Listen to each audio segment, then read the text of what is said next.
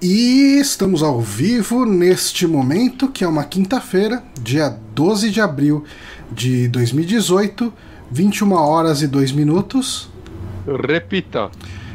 21 horas e 2 minutos.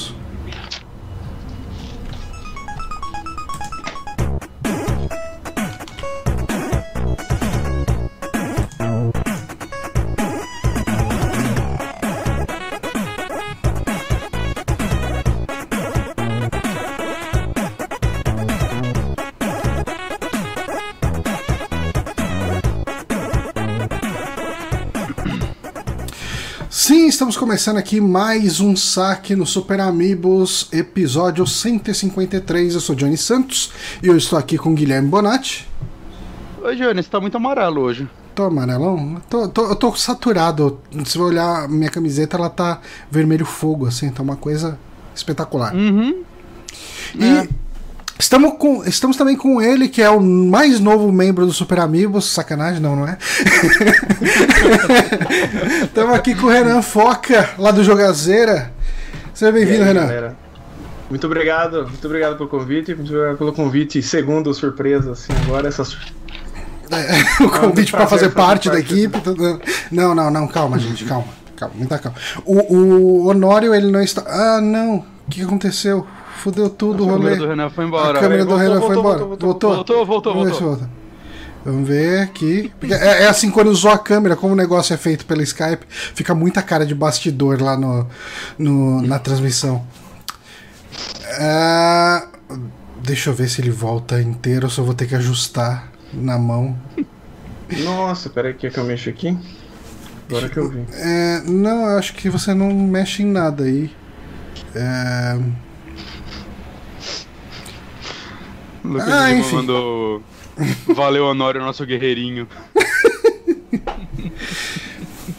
é, voltou. Lá na live voltou agora. É, enfim. É, tá com um delayzão aqui, eu preciso ver depois os tempos de buffer. Ah, enfim. ahn, eu nem lembro o que eu tava falando, mas Renan, o Renan, ele é lá do Jogazeira. Eu vou até abrir aqui bonitinho o Jogazeira para nós ver o Jogazeira, como que é o canal. Aqui nós muda tudo as coisas aqui ao vivo. Eu não sou tão habilidoso quanto nosso querido amigo Renato Honório para ver as paradas. Mas fala um pouco lá do, do Jogazeira. Eu, eu- eu acho que você tá fazendo um trabalho bem legal lá em relação a PlayStation VR, né? Eu não conheço outros canais ah, ah, no Brasil com tanto foco no VR assim como você tem se dedicado recentemente. É, eu acho que foi uma oportunidade legal que eu viajei Estados Unidos perto de quando lançou o VR, comprei e falei, "Ah, vamos ver que porra que é essa, né? Se é legal ou não. Uhum. É a maldição do early adopter, né? Aquela ideia de você. Puta, lançou, entrei no hype, vou comprar. Puta. Comprei, tô testando agora. Falei, ah, vamos tentar começar a produzir canal e também foi meu. Aprender a editar vídeo, minha entrada no YouTube, assim, com o Ah, canal um pouco. Tinha um ok. monte de vídeo perdido no Jogazeiro e ninguém fazia nada constante. Uhum. Eu falei, ah, vamos tentar. Então tava texto, eu falei, vamos trazer pra vídeo e trazer pra galera do VR um pouco, mostrar o que, que tem, que mais que tem além de Resident Evil, o que mais que tem além do, do tudo que tá saindo, né? Esses jogos de terror que eu não jogo nada porque eu tenho medo pra caralho, mas. é. Me As identifico. outras coisas, no caso. Maravilha. Por exemplo, jogo pra você não passar mal e coisas assim. Tem bastante coisa pra fazer, mas. É, é- é engraçado o PlayStation VR. É, a gente vai conversar um pouquinho mais ali, um pouco mais pra frente, no, no bloquinho de indicações. Ah, é, a gente tem algumas coisinhas pra falar em, em, em se tratando de estrutura de site, super amigos, etc. Que eu acho que algumas pessoas estão ali é, meio confusas a respeito do que está acontecendo no Super Amigos e talvez a gente precise elucidar. Ahn, Talvez. A gente inaugurou essa semana, finalmente, o nosso canal secundário, um canal de reviews. E já tem um reviewzinho lá. Vou ir abrindo ele aqui, porque nada melhor do que mostrar né, o canal. E qual que é a ideia deste outro canal aí, que é o Backtracker? Aliás, assinem o Backtracker, porque a gente precisa de inscritos lá no canal, vale a pena. Eu vou chegar aqui, vou abrir. Eu não sou nada habilidoso com essas paradas. A gente tem lá essa artezinha bonita, feita pelo queridíssimo Douglas Fer. Um, e a gente já tem um review lá no canal, que é um review que eu fiz do Dead Synchronicity, que eu joguei no Switch, mas ele está disponível para PC, Android, iOS, uh, tem aí outras plataformas, acho que Play 4 também. Play 4? Isso. E assim, uh, qual é que é a ideia disso tudo, né? A gente tá inaugurando esse outro canal. O Honório fez a piadinha ele dele sair do site e tudo, mas ele não, não saiu não. Tá aí ainda é. com a gente. Ele só tá trabalhando, gente. É, que ele tá, ele tá trabalhando e vendo YouTube, né? Muito bom esse trabalho dele. É, chefe não trabalha de verdade, mundo sabe que é, chefe todo mundo lá falando que trabalha. Exato, chefe só pode exigir dos outros e não precisa Exato. trabalhar. Mas a, é, a gente tá com esse outro canal pra conteúdo editado. Então uhum. a nossa ideia é fazer reviews, eventualmente, se a gente conseguir fazer umas atrações ali mais. Uh, uhum. Sei lá, uns vídeos da gente comentando coisas, etc. Mas um e não só reviews, né? Talvez umas matérias sobre jogos específicos. Basicamente, tipo, o que você fazia, por exemplo, com os Adventures, né? Que uhum. não era meio um review quando você pegava um jogo antigo e falava sobre a produção dele, né? Você acabava Exato. fazendo um review no meio, mas o foco não era exatamente esse, né? Então. É, trazer as curiosidades, esse... etc. Uhum. Uhum. Esse tipo de conteúdo mais editadinho mesmo, né? Isso, exatamente. E, e, desde o ano passado a gente tá falando que vai fazer isso e caralho, como a gente demorou pra abrir um canal, hein? É, eu acho que o momento foi o, o melhor possível, porque uh, a gente tá com o, o Márcio, ele tem os tempos dele agora, e aliado a isso, ele se encheu de comentar notícia de, pod, de, de notícia de games, de cinema, etc. Uhum. Então, assim, ele já não ia gravar os podcasts de notícias, os saques que fossem de notícia. E, tipo, indicação, ele tem o tempo dele, ele joga lá as coisas dele e tal, e fala, putz, ah, então quando der vontade eu vou gravar os meus podcasts lá, que é o Márcio. Exato. E daí ele não gostou da identidade visual nova que a gente fez. Ah, eu vou usar a identidade velha. E, e daí, assim, tava tão desconectado um material do outro que a gente. 7 em 1 tava. É, tava exatamente. Tava muito Não claro que tava rachado, assim, né? Uhum. É, assim, só do ponto de vista de produção de conteúdo, né? Não necessariamente. Não, tipo, a questão da gente brigar nem nada disso. Uh, mas daí a gente chegou e falou: ah, cara, vamos. Sei lá. Ele chegou e falou: cara, tipo, vou começar um canal novo, o Márcio, daí eu faço as coisas no meu ritmo, as coisas do jeito que eu quiser, faço minhas lives, faço as coisas. Enfim, faz do jeito dele. Que até tem, ainda, ele começou a criar uma identidade dele também, né? Que o Bronco fez uma, uma logo pra ele também, que ficou bem legal. E ficou bem, bem bacana. Caramba, o Bronco manda hum. muito bem, né? Ele trampa muito com isso, bem. né? Ou não? Sim, muito sim, bom. Sim. Uhum. Não, ficou do caralho, cara. E, e, assim, cara, eu acho que, que tava na hora já do Márcio voar solo. E tava na hora do Márcio sair de mais um projeto. Porque é uma tradição. Sim. Todo ano ele precisa sair de um projeto. E 2018 tava muito estranho, assim, com ele ainda em um projeto. Mas assim, toda ele a sua. Ainda... Ele, é, vale falar assim, ele ainda deve gravar as lives de terça assim que elas voltarem. É elas ficaram num pequeno hiato, principalmente porque, cara, eu tô com um emprego novo. Uhum. O Johnny e o Honora também estão se matando de trabalhar. Né? Tá difícil a gente reunir os três num, num saque, inclusive. É. Né? Mas, assim, as, as coisas vão dar uma, uma estabilizada e tal. E eu vou voltar, pelo menos, a matar o, o Dark Souls 3, né? Depois alguém mais vai pegar outra. Uhum. O Marcos já falou que ele vai continuar gravando, assim como o Diego, né? Uhum. Se ele quiser fazer também pegar uma próxima live para levar assim de terça, eu não vejo problema nenhum. Saca? Nessa parte ele ainda tá aí. É, é. mais pro conteúdo à parte mesmo, que realmente não tava muito deslocado. Não só ele, né? Nossos vídeos editados também.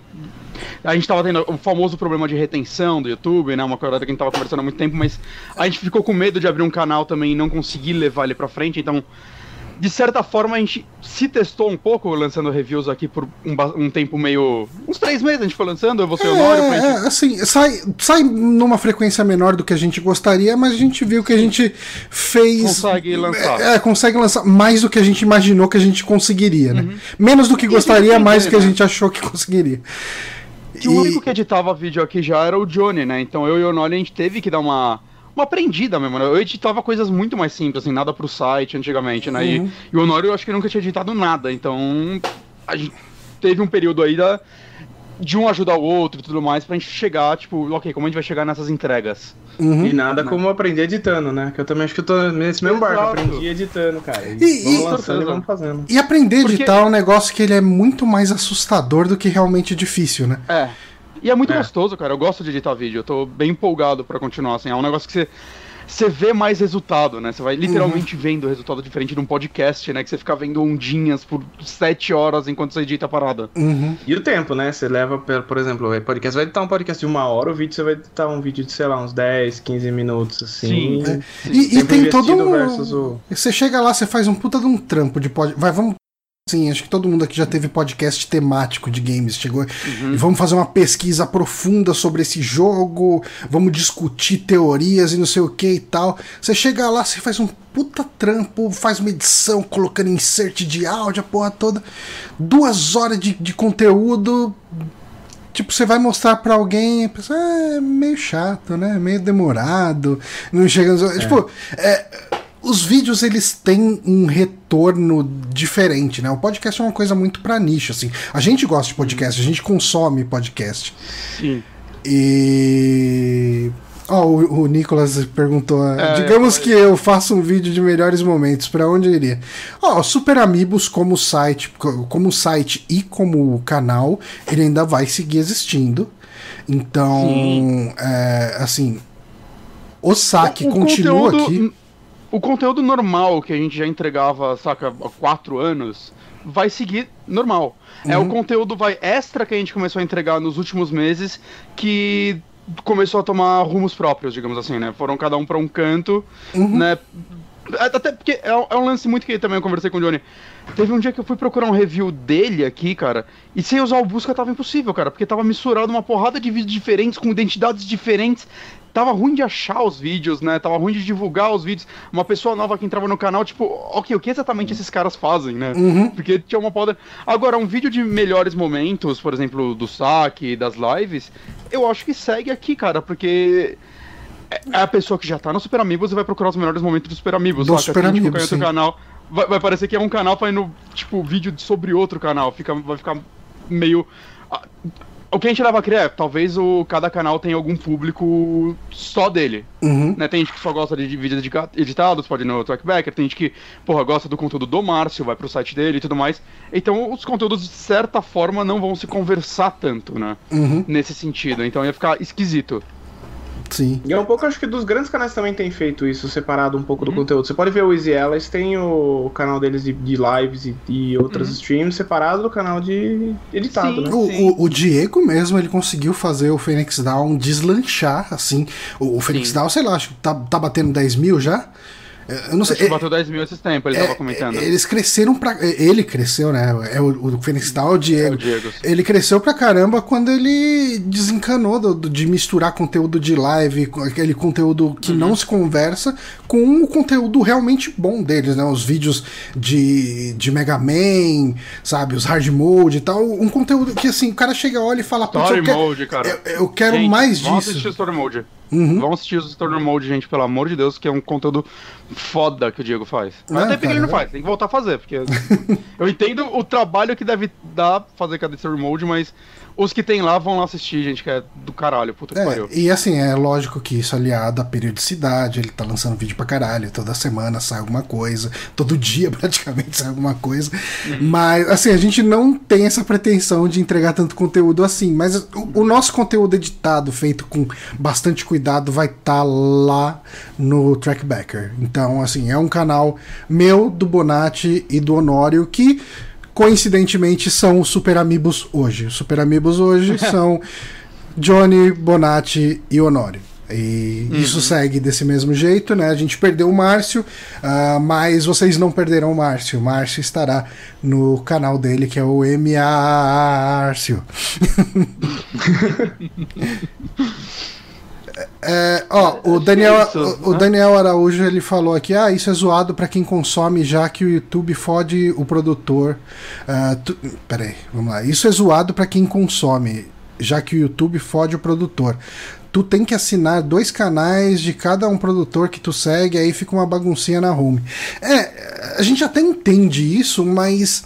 É, pro cara que já acompanha, realmente pode ficar meio confuso, sim. Só que assim, uh, com um canal com live misturada, o canal para de crescer. Assim, você não consegue gente nova. É, você perde a captação, né? É, o, o, a medida que você mais perde nisso tudo é a retenção, né? Que é o tempo que a pessoa continua vendo o seu vídeo. Uh, porque ela chega. Vai, vamos supor que uma pessoa viu um, o review que o Bonatti fez de Dandara, achou mó legal, ah, eu quero ver mais conteúdo desses caras.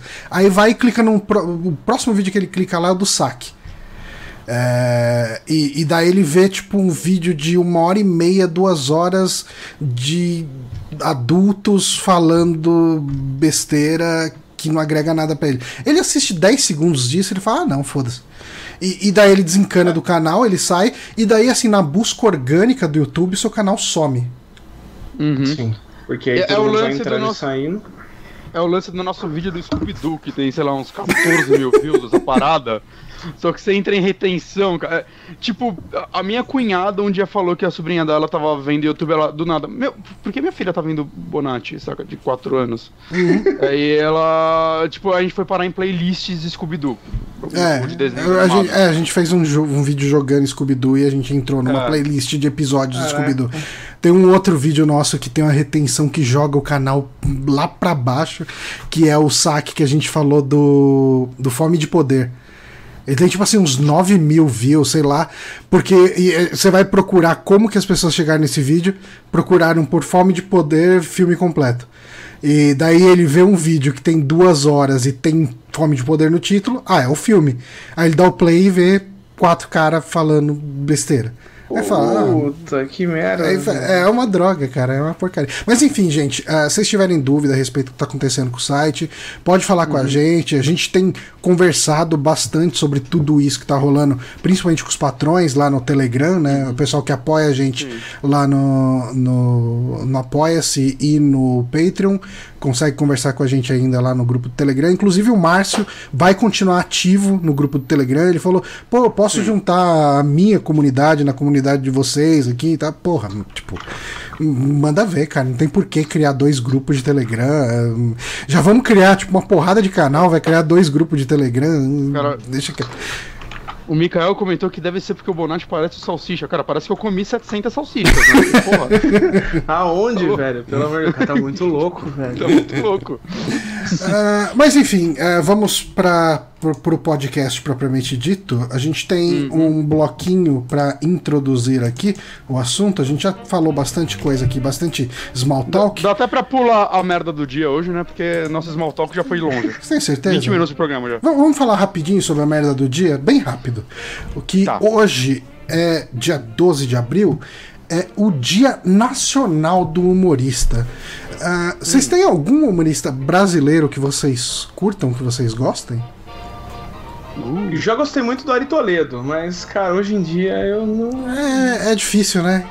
Já gostei do Marco Luque também. São fases, na verdade. São fases. Cara, eu já, já gostei go... muito do Rafinha Bastos. Eu já gostei eu também do. gostei muito do Rafinha Bastos, mas. Eu já gostei do Danilo Gentili. Tem noção do que é isso? Nossa, eu tam... cara, um dia eu também gostei hoje. Eu fui, dá, cara, eu fui em shows do, do Danilo Gentili, assim, tipo, mais de uma vez. Eu, mas foi. show nunca fui. Não, eu fui, cara, fui em São Paulo e fora de São Paulo. Assim, que eu tava, uma vez eu tava na praia, ele fez um show num teatro, eu fui também.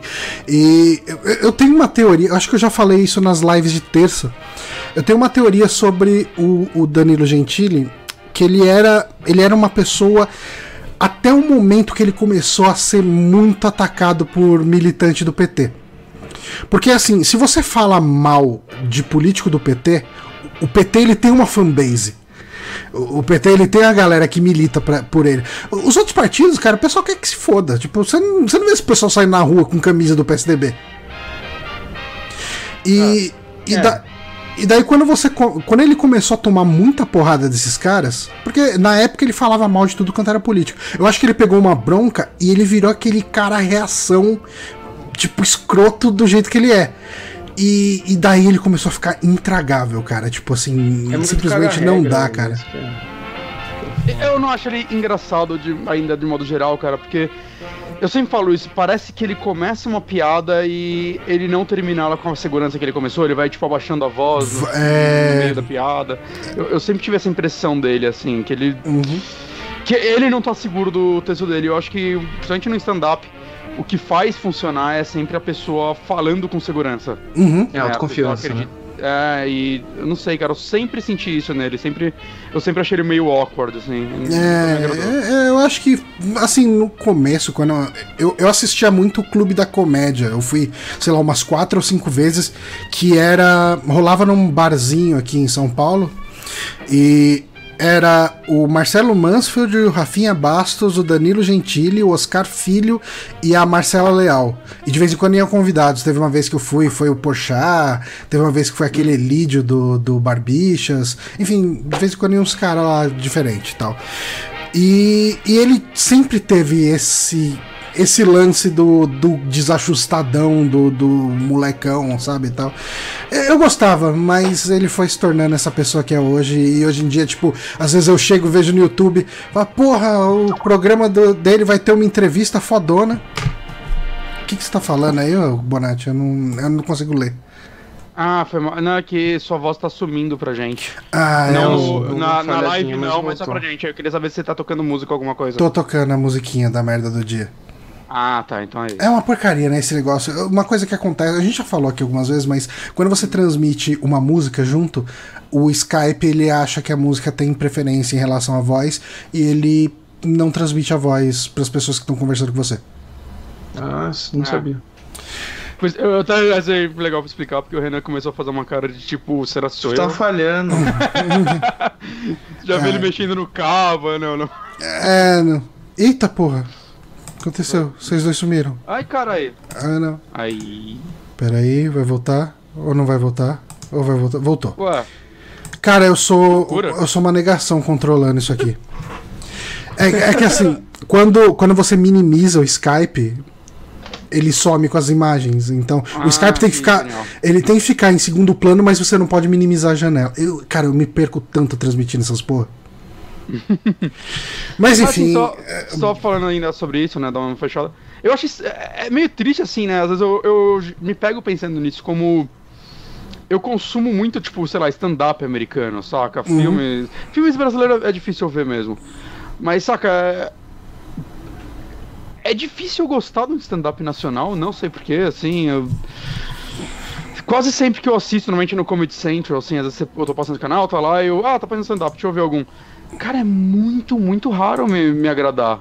Uhum. Ah, É quase também- sempre, eu não vou falar que todos são assim, que com certeza não são, mas quase sempre eu tô lá e é sempre a piada tipo, ah, minha esposa é assim. Nossa, puta, cara. É, Chega de piada de esposa e sogra, chega. é, é uma chega. tristeza, né, cara? Você Parece tem que ser muito bom pra ter algo a dizer sobre isso e ser engraçado hoje em dia. Uhum. Saca? Tem que ser um negócio muito específico. Não, cara, com certeza. É, é um. Nossa, cara, eu, eu não aguento. Eu. É justamente isso, Comedy Central, né? Você dá o play ali, cara, tipo, você, você começa a assistir e começa aqueles festivais de stand-up deles. Mano, a- aquele programa A Culpa é do Cabral. Esse Rapaz, cê- vi. não, cara, é o. É com aquele cara lá, o, o Cabral do. do. Não sei o que, que é, não. do Porta dos Fundos, aquele cara Porta do. Ah, do tá, tô- cabelinho tô vendo aqui, enrolado. Então, é ele mais uns outros caras. Mano. Assim, ele ainda de vez em quando tem alguma graça. Agora os outros, cara, você. Cara, é. é- nossa, cara, eu acho que eu não consigo nem definir do tamanho da tristeza que dá assistir aquilo, cara. Cara, você sabe o que que você chegar. Você. Assim, eu pra assistir televisão, geralmente, assim, eu cheguei cansado do trabalho, ligo a televisão e fico com o cérebro desligado, deixando as coisas passar, sabe? E daí tá passando. Cara, eu chegava muito em casa bem na hora que passava esse A Culpa é do Cabral. Sabe que você ficar assistindo, tipo, 15 minutos de um programa humorístico e não conseguir dar nenhuma risada. Ó, eu confundi o nome, falei Cabral, mas Cabral é por causa do nome do programa. É Rafael Portugal o nome dele. O Ah, Mikael tá. falou aqui. Ah, agora eu sei quem que é. Tá. É, é que daí eu, eu sempre confundo Cabral com Portugal por motivos óbvios. E. Claro. Ele tem algum parentesco com o Diego Portugal? Ah, nunca vou saber. Nunca. Ah, enfim. Mas, cara, 15 minutos você assistindo um programa humorístico e não conseguir dar uma risada. É, é, tipo, tem alguma coisa muito errada na sua vida ou na Eu- vida dos caras que estão fazendo aquele programa. Não, acho que tem Eu coisa acho errada que- programa, né? Eu acho que o Comedy Central tá vivo hoje por causa do South Park, cara. Porque é, é difícil achar algo bom lá, cara. É triste que eles criam conteúdos que teoricamente me agradariam, mas todos dão na trave, assim. Uhum. É muito raro ver algo que não é South Park lá que, que eu goste.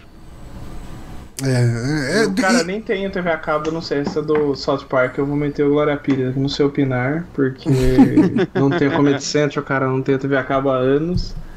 Então, assim, o que tem de stand-up eu vejo no Netflix, eu eu tentei ver um do Marco Luque com a namorada, cara, a gente dormiu de tão chato que tava. Nossa, então... cara. Hum. Cara, eu vi tá foda o- o- o Felipe Neto. Puta que pariu. Falou, um, valeu. minu- um minuto falou, de valeu. silêncio.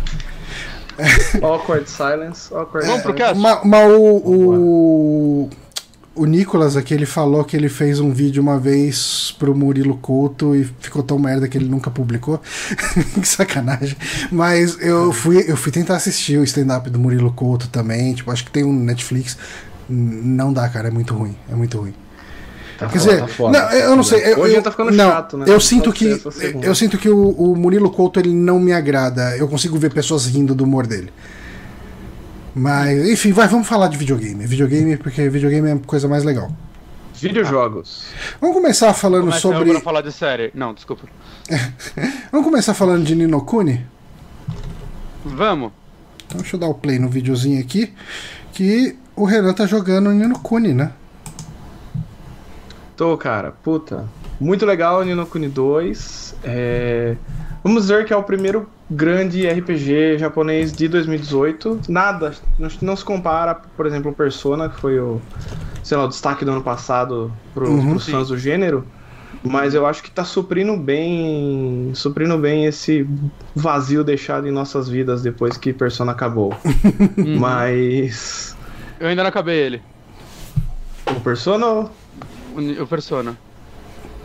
Ah, cara, vai... é, é triste, é triste porque dá vontade de jogar de novo. Mas, cara, o Nino Kuni, ele é muito diferente do primeiro jogo, pelo que eu tenho, pelo que eu tenho jogado até agora. Não joguei o primeiro inteiro, mas Tamo esse junto. tem uma pegada mais de ação do que, do que o outro, e você não precisa capturar os monstros, cara, isso é muito bom. Não tem grinding, então é Tiraram tipo, a você mecânica Pokémon dele, né? tiraram o Pokémon, tiraram a mecânica Pokémon, deixaram a maravilhosa arte do estúdio Ghibli, né? Ah, Deixaram a, a a- arte desse jogo eu acho linda demais. Não, cara. Eu lembro, arte é eu lembro que eu pes... quando eu pesquisei sobre ele, antes dele sair, eu vi que assim, a empresa que fez o... a arte dele, né, as animações, tem ex-funcionários do Ghibli. Eu não tenho certeza se isso confere. Isso, é- não é a Studio Ghibli que tá por trás, Aham. mas é a empresa com, es- com os caras. Ah, tá. É porque, né, senão seria, seria muito estranho alguém conseguir emular tão bem o Ghibli sem ter pelo Hum. menos alguém lá no meio da direção de arte ou algo do tipo. É.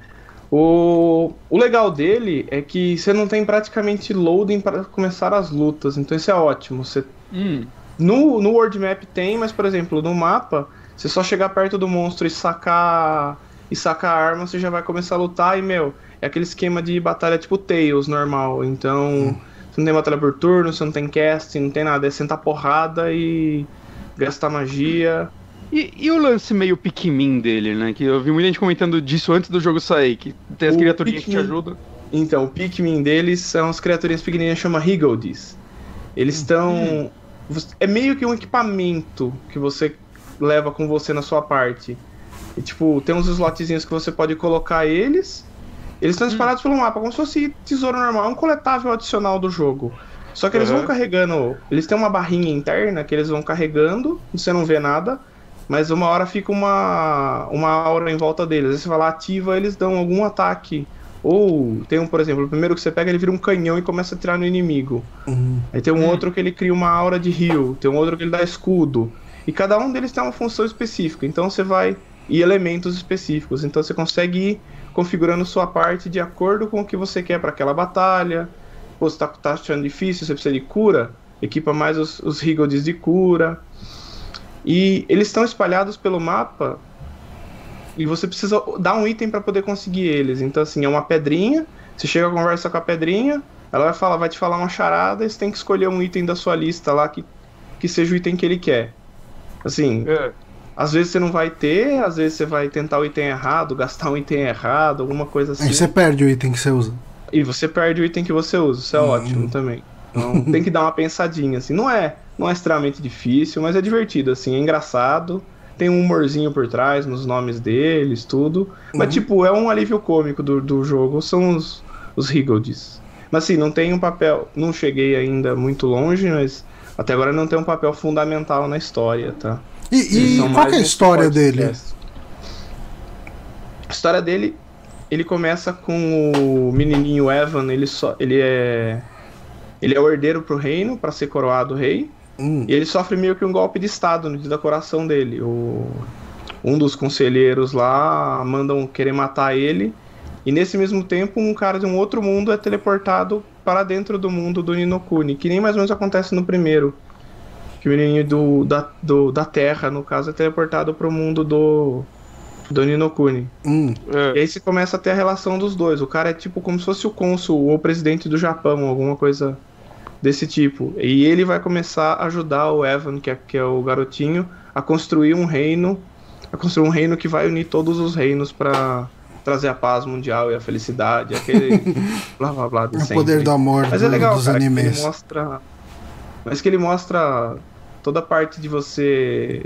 de gestão de um reino, como que ele vai desenvolvendo as relações com os outros, as relações de aliança, Uhum. entendendo. É legal porque cada reino tem uma característica. Então, o primeiro que você vai é o do. É um reino que são, é tudo tirado na sorte. Então é um, cassi, é um são grandes cassinos, uma temática meio japonesa. E tudo lá é decidido na sorte. Aí você começa a descobrir as coisas por trás. Não vou dar segredo porque é legal, super legal essa parte, assim. Não vou dar Uhum. spoiler, nada. Mas você começa a descobrir como funciona tudo, fazer aliança com o cara. De, por exemplo, a primeira coisa que você vê é. Eles decidem um aumento de impostos lá numa jogada de dado. Então é uma, uma estátua gigante que joga um dado e o número que cair é o aumento de imposto. Se cair um, É- fica zero. É a mesma e se coisa. cair seis, aumenta em seis vezes. É a mesma coisa que acontece aqui no Brasil, só que sempre dá seis, né? Praticamente. então, lá também. Você também começa a ver sempre dando 6. E ele tem alguma ligação com o primeiro jogo ou não? Tipo, direta? Não. Você consegue jogar independentemente. Ele conta a história do primeiro jogo quando você vai fazer um trial do. Pra mostrar que seu cara é apto a ser um, um rei de um reino, assim. Bem no comecinho, assim. E você vai Uhum. fazendo um trial contando uma historinha e ele conta um resumo da história do primeiro jogo. É tipo super resumido, mas não tem ligação. O mundo é, É o tipo mesmo, primeiro- se passa muitos anos depois. Hum, entendi. É só o mesmo mundo, então, mas não é. É só o mesmo mundo, a mesma ambientação. Eu não achei nenhum personagem que venha do primeiro ainda, então. Uhum. E, caralho, é- Cell Shade mais bonito já feito até agora? Ah, tá ali com Persona pra mim, de Cell Shading, se for olhar. Hum, putz, eu- pelo que eu vi, eu achei muito mais. É que é- não, é outro maravilhoso. nível. Outro nível, cara, eu achei. Mas é que, é que, eu não sei, o estilo de arte é diferente, mas tá, no, Uhum. tá nos, nos melhores Cell Shadings que tem, assim. Eu tô muito afim de jogar esse jogo, o problema é que eu não terminei nem Persona nem Xenoblade 2 ainda. Cara, o Xenoblade 2 eu tô com 110 horas, tô na porta do último chefe e não terminei. Caralho, eu tô Uma no capítulo vergonha. 5 ou 6, com umas 30, 40. É, é foda, eu, eu não posso. Eu tenho que terminar pelo menos um dos dois antes de pegar outro RPG japonês, saca? Uhum. Porque senão Ah, é- vai ser só, só estúpido. Tem, tem. Com certeza, pelo amor de Deus, não faça isso. Uhum. E é que até o. Tipo, ter tempo pro Nino Kuni 2, é, provavelmente ele vai estar tipo 50 reais. É, já tá 128 hoje, hein? Já vi uma promoção. É, Caramba. Já tava esse Quando que ele saiu né? mesmo? Ele saiu faz muito pouco tempo, né? Saiu dia 20 e pouco de fevereiro ou março. Março, 23 de março, acho. Ah, hum, caramba. E a é- versão de colecionador Não passou tá nenhum mês. 1485. Aí, ó. Um mês. Essa edição de Aí. colecionador é maravilhosa também. Ah, é, alguma coisa a mais você gostaria de falar dele? Tem o, ele tem um negócio novo que é um sistema de gerenciamento do reino, que como você falei, você vai construindo o seu reino e você vai controlando meio uma visão de Sin City assim. Você vai construindo as casinhas e alocando os habitantes de cada reino. De cada de cada que você vai recrutando com as side quests. Então, tipo, O único, o único defeito, eu acho, que é o que o reino para de funcionar quando você desliga o jogo, que é o, a grande Ah, Meio, maravilha dos jogos mobile. Tipo Bravely Default? Não. Ih, hum, puta cara, não. Acho que não chega a ser que nem o Bravely Default. É, é- é que assim, o Bravely Default, se você deixar o, o, o DS no sleep, o, Uhum. o mundo continua, né? É, é por isso que o meu jogo eu tava no capítulo 1 e a cidade quase toda construída e aí o começo foi bem fácil. Eu fiquei quase um ano deixando o Zip lá, porque eu nunca. Ah, eu vou jogar, eu vou jogar, eu vou jogar. Bravely Default, eu desisti. Ah, eu, eu gostei dele, mas eu entendo todo mundo que desistiu dele. Eu tava gostando, eu só desisti porque eu não jogo DS nunca. Não, só desisti porque eu perdi o save, na verdade. Eu tive que trocar Ah. o, cartão de- o cartão SD e perdi o save do, acho que, sei lá, umas 40 horas. Aí eu nunca é, mais é joguei. motivo pra desistir. É, é, é suficiente. Bom, mas maravilha. E Nino Kuni, agora já deu uma barateada aí, vale a pena Vale a então. pena pegar, cara. Acho que é um jogo que vale. Pelo que eu vale ouvi a falar, pena. ele tá melhor do que o 1, né? Tipo, ele Tá corria. melhor Vale porque não tem. Ah, tem gente reclamando da, da dificuldade que tá muito fácil. Pra mim, Hum. não. Perfeito.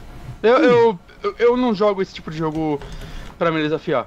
Uhum. Saca? Porque quando esse jogo é difícil, sabe o que ele faz? Ele faz você grindar. E quando você tem que grindar, você, tipo, perde interesse. Pelo menos eu, assim. Não, saca? grinding não dá, cara. Eu, eu, eu gosto de grindar quando o jogo não me exige isso. Que aí eu pego assim, ah, acho que eu vou ouvir um podcast aqui enquanto eu exploro essa área. Mas quando eu vejo que eu, puta, ok, você tá muito fudido, grinda aí seis horinhas pra avançar mais uma área. Eu, ah, É. cara, eu, eu perco um pouco, saca? Então, eu, pra mim, eu, sei lá, eu tô, eu tô feliz se o jogo não for tão difícil. Tipo, sei lá, Final Fantasy o 15, que é um jogo que eu gostei bastante. Eu não senti nenhum- nenhuma dificuldade grande nele. No máximo você for numa área que você não dá. 99 lá. É demorado. Esse bicho. A tartaruga lá? É. É demorado pra caralho. E meio chato. Talvez a pior coisa do jogo. Não, não é a pior coisa do jogo, tem muita coisinha ruim. Mas. mas saca, é. Mas é um negócio opcional também, né? Você, ah, você quer explorar essa área opcional que tem os bichos foda pra caralho. Beleza, aí ele- o jogo pode exigir uma coisinha a mais de você, mas é, eu não vejo problema em quem quer jogar pela. Ainda mais um jogo como o No Kuni, que é um jogo bonito pra caramba, que muita gente vai querer jogar pela historinha e tal. É, eu não vejo problema nele ter uma dificuldade mais ok. É, cara, tipo, às vezes você quer. Ele tem alguma opção pra aumentar a dificuldade ou não? Não. Não, é aquilo lá mesmo. Ah, mas sei lá, É cara, eu, eu acho que eu tô, jogo. eu tô um pouco Bonatti nisso, cara. Às vezes, principalmente esses jogos longos demais, cara, tipo, às vezes Uhum. você quer só curtir a viagem e tal, você não quer. Não precisa ser um Dark Souls, né? Exato. É, eu também acho que não. Não, pelo amor de Deus. Chega de comparar coisas Dark Souls também, né? Então. Mas é, eu queria aproveitar que a gente já tá com o Renan falando, eu queria que o Renan falasse um pouquinho sobre é, como tá sendo a experiência dele com o PS, PSVR. Aqui. Cara, o PSVR tem um número absurdo de jogos e um número absurdo de jogos simples. Hum, Hum. É. Eu acho que já. A gente tem. Se você viu aqueles vídeos do PlayStation, lá tem mais de 100 jogos, o cara 4. Não, tudo bem. É. Se a gente sair um pouco do mainstream, assim, de tudo, dos, dos grandes jogos famosos, sair um pouco do Skyrim VR, uhum. Resident Evil, pô, tem coisa legal pra caramba que, tão, que tá saindo por aí, coisa ruim pra caralho também. Então, Ah, sim. se falar sinceramente, assim, dá pra. dá pra separar bem. Por exemplo, você tem um jogo que chama Shoot Fruit, Hum. que acho que, acho que é um dos que eu mais me diverti até agora. Você, ao mesmo tempo, é um caixa de supermercado. E você, isso tem que passar os itens. Ok, já começou bem. Hum. E ao mesmo tempo fica passando uma esteira rolante com várias armas sobre a sua cabeça. Então você tem que pegar a arma e atirar nas frutas que estão tentando te assassinar Deixa eu ver se tem no vídeo mercado. aqui do. E assim, tem, você tem, vai passando. tem vídeo do Chute Fruit. Aqui, tem vídeo de Tem o Chute meu. Fruit aqui Tem no, o meu até. no Jogazeira. Exatamente ali. E é, cara, esse é um jogo que assim, se você olhar, ele só funciona porque é VR. Porque assim, você tem que fazer várias coisas ao mesmo tempo e sua mente vai ficando maluca depois de um tempo, porque você tem que passar os, os itens, fazer suas coisas como caixa e pra você poder ter acesso a mais armas pra poder atirar nas frutas, porque senão você vai ficar só passando aquela mesma pistolinha, você não vai conseguir matar mais ninguém. E, e um jogo desse custa quanto? Acho que uns 40, 50 reais, cara. Se fosse 40, 50 é. dólares, eu ia ficar assustado. Não, não, isso é um jogo, isso é um jogo que eu acho que no máximo 20, no máximo 30 dólares, vai uhum. chutando alto. Uhum. Esse é um jogo, por exemplo, eu joguei, sei lá, umas 8 horas dele e me diverti pra caramba. Tem, tem um São jogo... sessões curtas.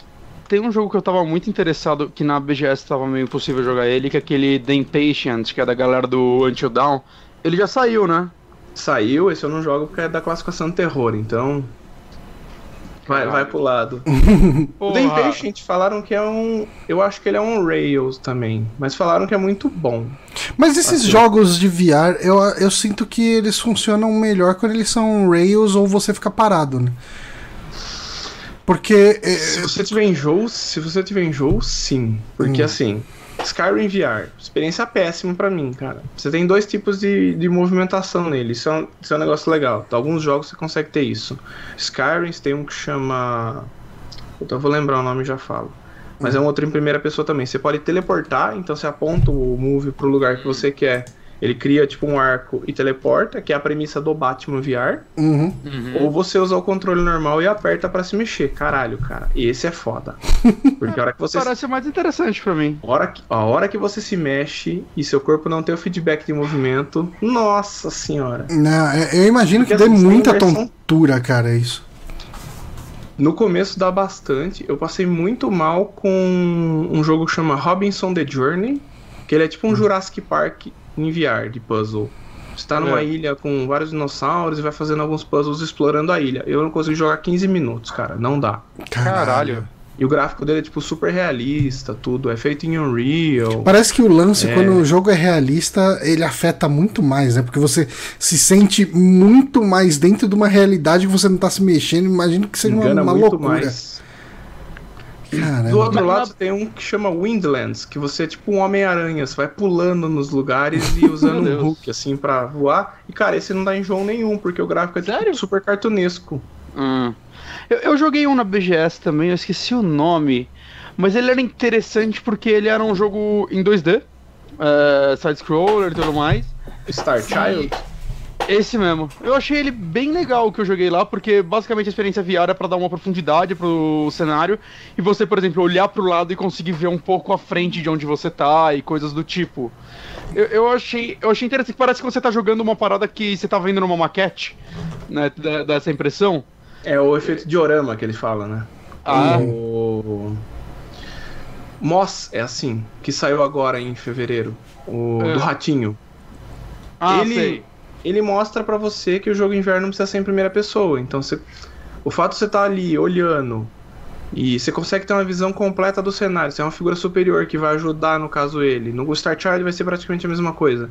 E pô, você quer ver um canto, o que, que você faz? O que, que a gente fazia antigamente? Você olhava, puxava a cabeça assim pra tentar ver. É que no VR, se você fizer assim, você realmente vai ver hum. o canto. Você vai tentar usar um pouco da sua.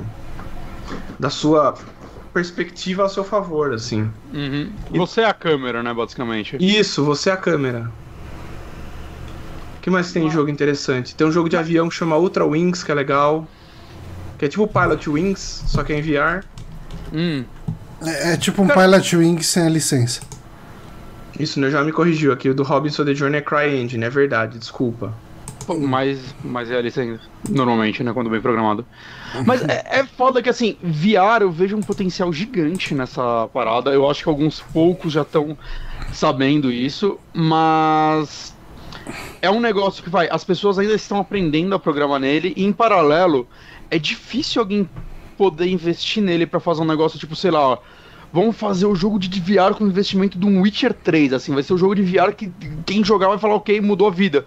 Porque, cara, o retorno dele vai ser muito menor do que se ele fizesse vai o mesmo pra experiência normal, né? Ele, não, você, não, não, basta você ter que ter o um videogame, você tem que ter o um videogame e o óculos caro pra caralho. Ou você tem que ter um computador muito caro e o óculos, saca? É, é, é um público muito nichado ainda e eu tenho muito medo dessa tecnologia meio que morrer na praia por conta disso. Uhum. Por conta de perda de interesse de público, porque não vem jogo com o investimento que eles querem, né? não vem os jogos que as pessoas querem. E do dos produtores, porque não dá para fazer esses jogos simplesmente, porque eles não vão ter retorno. Eu tenho muito medo do VR morrer na praia cedo, assim. É, o pior é que a gente. barreira de entrada. Desculpa, Johnny. O pior é que não dá para ver muito essa tecnologia barateando, porque você não vê as pessoas comprando, né? É. Ah. É, é foda, cara. E, e assim, ela já não tem uma qualidade visual muito boa, né? A resolução Uhum. é bem mais baixa e tal. Principalmente da Sony, né? Eu joguei tanto o. Eu joguei o Rift e ele. Você vê que é uma resolução bem mais baixa, apesar de eu, de eu ter achado. Hoje, se eu fosse investir em um, eu seria mais, estaria mais empolgado no do Play 4, que eu sinto que tem mais jogos interessantes. É, tem. E é, ele a, é- a Sony tá apoiando mais, né? Do Sim. que todo mundo. Porque é interessante pra ela. E abrir tem o aqui a lance de que. eu- nossa, ele é muito confortável da Sony. Puta que É, pariu. como- puta, é ele é bom, gostoso. cara. na- eu, eu dormiria com ele na cara. É muito confortável mesmo.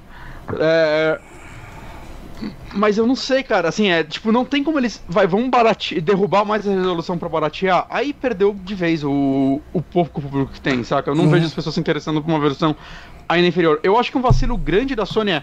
Agora que ela não tá dando, mais- dando mais jogo de PlayStation 3 na Plus, ela tinha que dar um jogo de VR no lugar, cara. Tá dando, Pra cara. dar um já faz, incentivo. uns quatro meses já que tem vindo algumas coisas. Veio... Mas não é sempre, né? Não é todo mês, não, né? não, não é todo mês. Tá, mas tá vindo bastante coisa. É... Hum.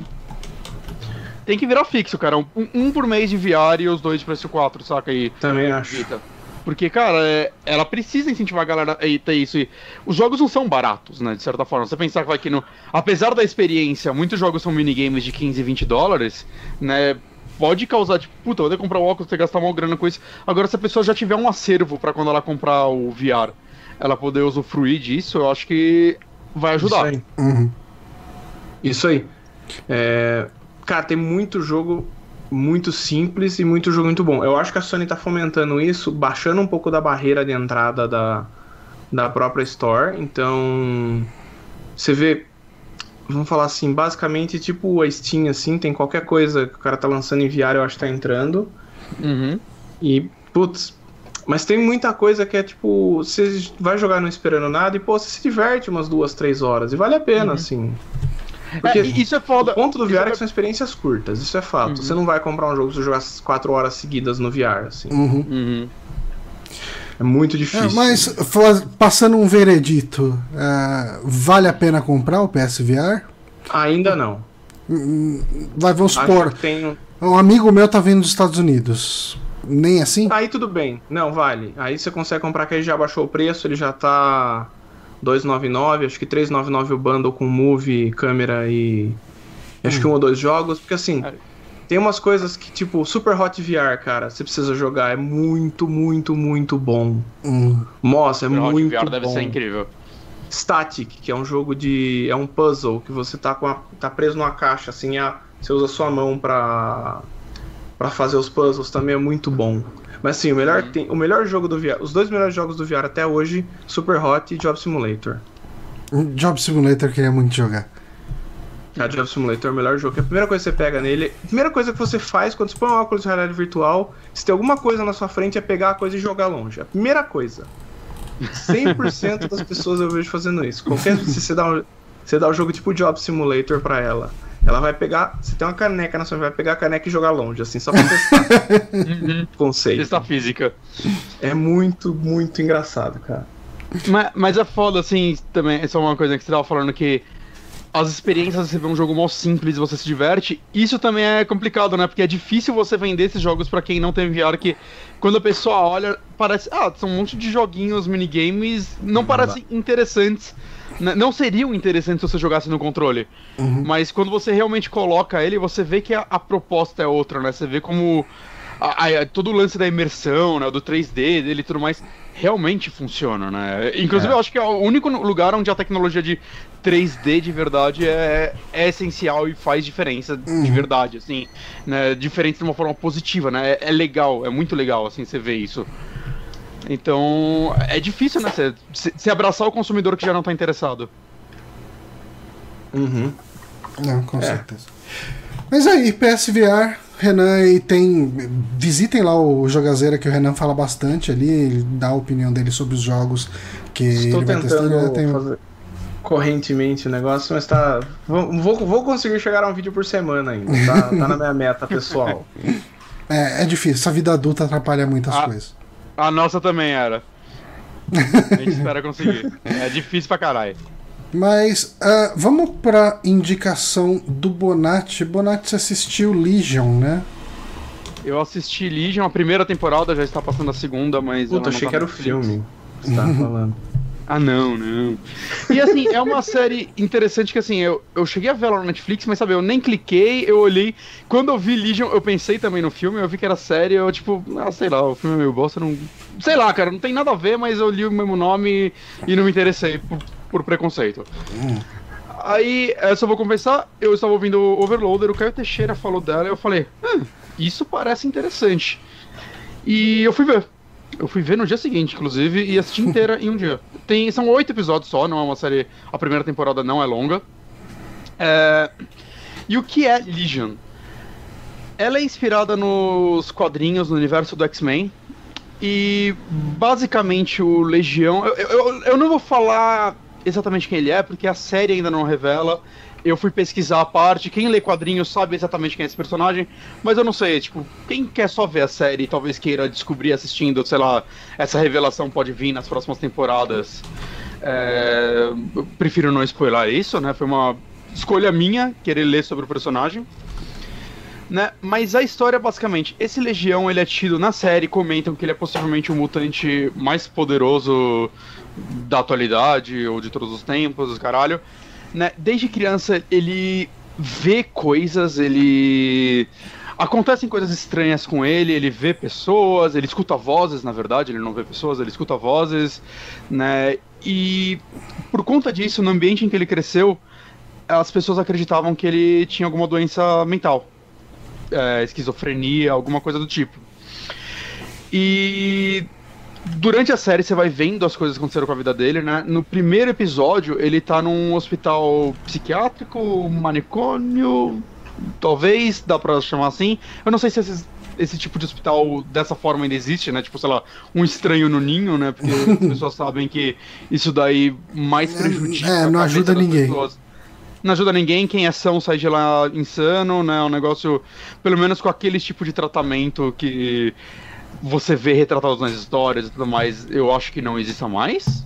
Posso estar errado? não, hum. não, acho eu que espero não. Acreditamos que não. É, eu espero que as pessoas tenham entendido que lobotomia não é um bom caminho. Mas o lance legal disso é que o próprio personagem acredita nisso. Ele não sabe, saca, que ele, ele é um mutante. E só que o lance que a série retrata é ele é extremamente poderoso. Imagina uma mente como, sabe, o Logan brincou com isso. O Xavier tá com a esquizofrenia, não, é demência, mas no caso dele, por causa da idade. Eu não, você sabe, você lembra o que se chega a falar exatamente qual a doença dele, Johnny? É, não é esquizofrenia mesmo. Bom, alguém se lembrar aí pode falar Não, acho que é Alzheimer. Ah, tá. Acho que é Alzheimer. É Alzheimer. A Ana apontou o dedinho, ela é Alzheimer. Uhum. Né? E no caso do, desse personagem é esquizofrenia. E, cara, eu acho muito interessante, assim, eu nunca li nenhum quadrinho do Legião. Eu fiquei interessado, mas eu sei que eu não vou ler. Ao menos uhum. que apareça muito fácil pra mim. Ah, tô na banca, achei um encadernado certinho, assim, origem, Legião, barato. Ah, acho que eu vou ler. Saca? É, vai, compra tudo uma vez, né? É, eu não me vejo. É, exato. Eu não me vejo indo atrás do quadrinho, porque eu dei uma cansada de quadrinhos de, de heróis, de modo geral. Mas essa série ela me pegou muito, cara, pelo, pela estrutura dela, saca? Ela é, é uma daquelas séries que faz muito você pensar como heróis são mal aproveitados por causa da fórmula que todo mundo quer seguir, saca? E até, tipo, nas séries isso hoje em dia existe, né? Até quando saiu Demolidor, muita gente, nossa, como é diferente, né? Um negócio mais urbano e tudo mais. Mas no final, é só mais uma série de heróis, saca? É só mais uma história de herói. Muito boa, né? Eu gostei muito de Demolidor, a gente já falou dela aqui. Mas ela ainda ela te entrega em muitos momentos o que você espera. Uhum. Esse Legião, cara, é. É engraçado, é uma série da FX, né? E por conta disso eles podem usar mutantes e tudo mais, né? Porque FX, da Fox e tudo mais, agora é tudo Disney, né? Inclusive o, o criador da série falou que ele não sabia como iria impactar a compra da Disney, né? A Fox ser comprada pela Disney na segunda temporada. Isso ainda não foi aprovado, que... né? O que? Já foi? A compra? Já, já comprou. Já, já foi aprovado? Atenção. Sim, sim. Você hum. entra naquele site lá que mostra os valores das empresas e tudo mais, a Fox já tá lá listada como comprada pela Disney. Ah, então, tá. Eu esqueci o nome desse site. Mas enfim. Ó, faz seis horas aqui, ó. Compra da Fox ganha possível data de concretização. Acho que deve sair ainda, hein? Ah, ah é? Tá. Ah, mas eu acho que já tá meio tudo fechado. Tipo, uhum. só não tá o recibo assinado, talvez. mas enfim, ele disse que ele acredita que não ia mudar nada, já tá rolando agora a segunda temporada, porque a primeira temporada foi um sucesso foda, de, tanto de público quanto de crítica, né? Ela tá com uma crítica muito boa, 90% de aprovação no. no, no caralho. No, nos agregadores. Rotten Tomatoes, mas tudo bem que isso. Né, eu não gosto de usar isso como parâmetro para a série é boa, eu só tô querendo mostrar sobre o sucesso que ela fez, que os criadores são seguros. Né? Mas enfim, eu quero falar um pouquinho mais sobre a história dela. Ela trabalha muito sobre isso, né? Sobre ele no hospital. E isso é mais o comecinho. Depois tem muito lance das pessoas irem atrás dele, sobre ele se unir a uma equipe paralela que quer ter uma parada maior acontecendo como tudo mais. Tem algumas coisas que você espera de uma série de super-heróis, tem um vilão e tudo mais. Eu odeio, eu falo muito e tudo mais. Eu tenho que parar hum. com isso. Tá, no, Mas... tá na Netflix? Você falou. tá, a primeira mesmo. temporada tá lá. Só que ela me surpreendeu em muitos pontos, tanto sobre o rumo dela, sobre os personagens dela. Ela brinca muito, tipo, todos os personagens, mesmo os que não estão no, no, no, hospital, eles têm alguma coisinha assim que parece que você já viu em filmes como Estranho no Ninho, novamente, ou outros filmes de. De hospício. Pessoas de hospício, de modo geral, né? Uhum. É, mesmo não sendo todos os personagens de lá, né? Tipo, os próprios poderes, assim, são uma parada bem diferente. Tem um personagem que eu gosto muito dele, na verdade são dois personagens, que é um cara que o poder dele, entre aspas, é ele e uma menina são a mesma pessoa. Eles vivem no mesmo corpo. Hum. Só que eles. Ela sai do corpo dele de vez em quando. E o lance é, ela só envelhece quando ela tá fora do corpo dele. Então ele tem, sei lá, seus 50 e poucos anos, ele é um cientista. enquanto ela ela é tipo, sei lá, tem seus 20 e poucos anos, e enquanto ele é um cientista, ela é, tipo, porradeira, saca? Ela é a uhum. personagem para dar porrada na série. Ah, que da hora. E é, e é muito legal a relação dos dois, saca? É, ela uhum. não fala muito e tudo mais. É, eles têm um acordo desde jovens, basicamente. Ele vive como uma pessoa e ela tá aí para proteger ele. Hum. Saca? Meio que a meta da vida dela é proteger ele. E, cara, é muito legal você ver a relação dos dois, ver como acontecem brigas entre eles, né? E o próprio protagonista, cara, porque mesmo você sabendo que ele é um mutante e ele descobrindo isso, em nenhum momento fica muito claro se ele talvez não tenha esquizofrenia mesmo assim. Saca? Tem muito desse questionamento. Não, e se vocês estiverem errados? E se eu, eu for esse mutante fodão, mas eu também for esquizofrênico? Os médicos também estiverem certos. Uhum. Então, assim, tem. É, são oito episódios e parece que a série, assim, cada episódio tem uma pegada completamente diferente. Tem, tem um episódio que pra mim é o melhor da série, eu acho que ele é o quarto, que ele se passa basicamente inteiro na cabeça de todo mundo. Puta Saca, é, é uma história quase paralela, ele é quase um Monster of the Week, tá ligado? Uhum. Só Sucker Punch, a, a, velho. É, é, basicamente. Só que eles, assim, eles estão todos no mesmo lugar. É como se eles estivessem numa consciência coletiva. Acontecem coisas que isso acontece, saca? E, cara, é, é, muito. É, é o momento que começa a trabalhar a psique de todos os personagens, né? Tem o, o parzinho romântico do protagonista. Ela é uma personagem que ela é tipo a vampira, ninguém pode encostar nela. Só que ela não pega os poderes da pessoa. Quando alguém encosta nela, ela troca de corpo com essa pessoa por, tipo, algumas horas. Hum. Saca? Então é muito sobre a vida dessa pessoa que não pode ser tocada, como ela gostaria de ter contato humano. Mesmo, tipo, ah, você usa luvas, a gente se encosta, saca? Ela não quer isso, cara, porque ela fala, hum. mano, é muito difícil para mim. Né? Tem, tem, muitas coisinhas legais, assim, visualmente essa série é linda. Eu não esperava que ela fosse ter uma fotografia tão bonita e ousada em alguns momentos. Hum. Saca? Eu não, realmente não esperava isso, principalmente por causa das, dos lances de loucura, da, da cabeça das pessoas. Ela aposta, assim, para mudanças completas, assim, de visual. Tem uma personagem que é provavelmente minha favorita, que é a única atriz que eu conhecia na série, que é aquela Aubrey Plaza, que ela fez Park and Recreation. Ah, eu conheço sim. ela pro Scott Pilgrim, na verdade. E ela. Eu não. O que acontece com ela logo no primeiro episódio? Eu, não, eu acho melhor eu não falar.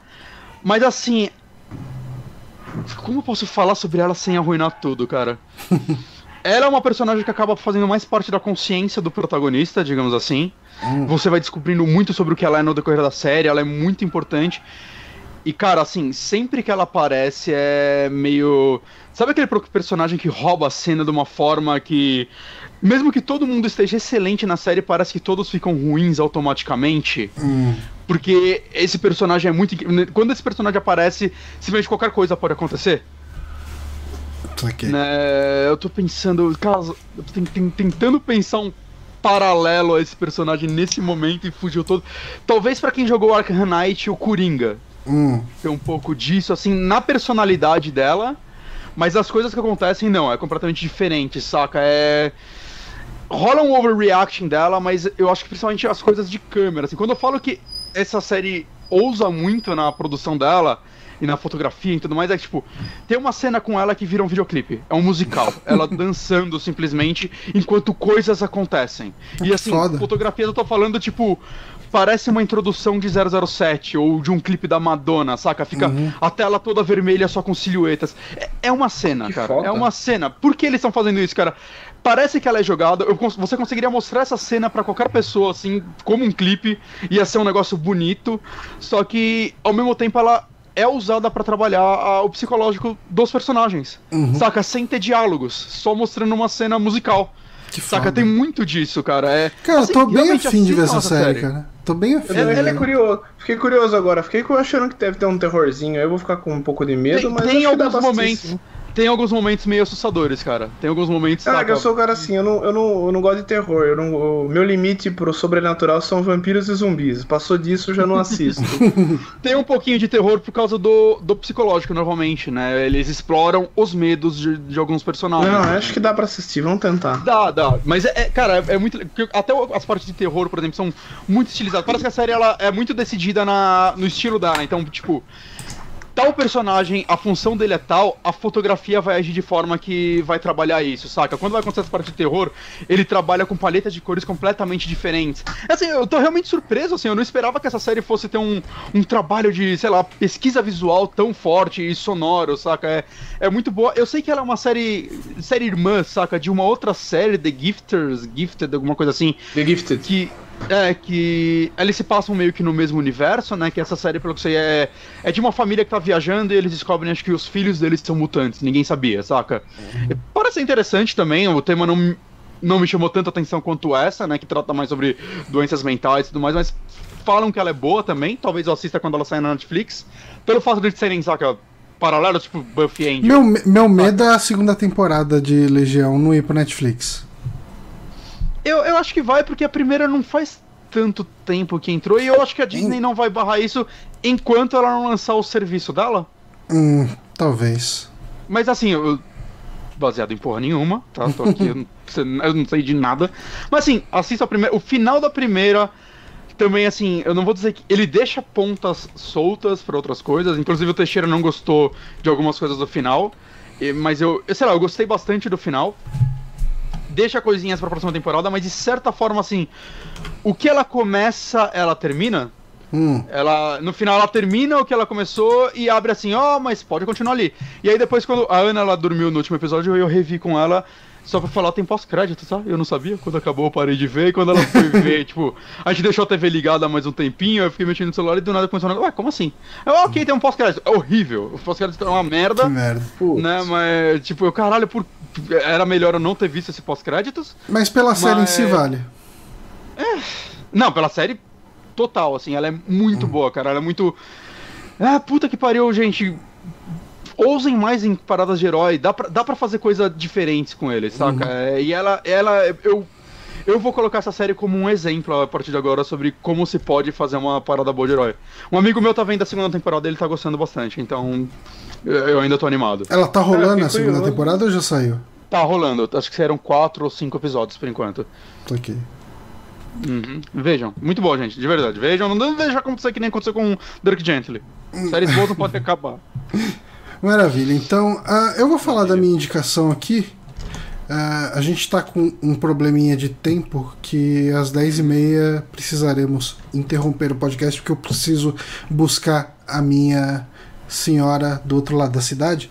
mas, ah, mas enfim, vida adulta, gente. É, esse é, esse é o, o, o slogan desse podcast aqui, é vida adulta. Ah, eu tô jogando o Fear Effect Sedna, mas eu não sei se eu ainda tô jogando ele ou se eu dropei. Porque, cara, eu não tô curtindo, viu? Pra quem não conhece Fear Effect Sedna, ele é o terceiro jogo da série Fear Effect, né? Uh, o, o, jogo começou lá em 99 com o primeiro lá para Play 1. Uh, depois saiu hum. um prequel, que é o Fear Effect Retro Helix. Uh, é, é, era um, é uma franquia da Square Enix, né? E quem fez o primeiro era a Eidos, eu acho que o segundo também deve ser, não tenho certeza. Eu não eu joguei esses jogos na época. Eu joguei um, um pouco, mas eu, eu não, não vou ter uma. Eu não vou ter uma recordação, tipo, que dê pra eu falar sem ser, tipo. Saca, não, não vale. Minha opinião sobre ele não vale. Não. É, então, a minha também vale bem pouco, tá? Mas. Uhum. É, eu tava querendo. Cara, assim, tem um jogo no. No Play 4, tem pra PC também, deve ter pra outras plataformas. Uh, só, só, uma coisinha, os, os dois jogos foram é, publicados pela Eidos, não pela Square. A produtora foi ah, a tá. Kronos Digital. A Eidos ainda não tinha sido comprada pela Square, né? Ah, sim, sim, ok, ok. É, que a, a Square tem os direitos, né? Isso, tem os direitos da Eidos. É. Ah, comprou Eidos.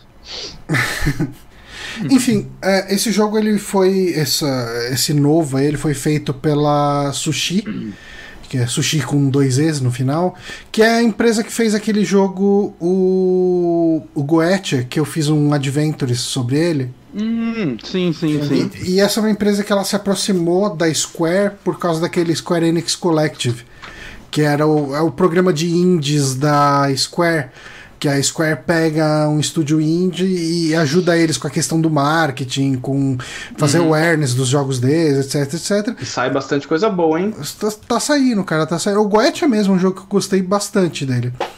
E e daí, assim, eles chegaram, encheram o saco da Square lá, falaram: ah, pô, libera essa IP pra gente. A IP, a IP tava completamente esquecida, né? Uhum. E eles pegaram para fazer esse jogo, mas eu tava falando, né?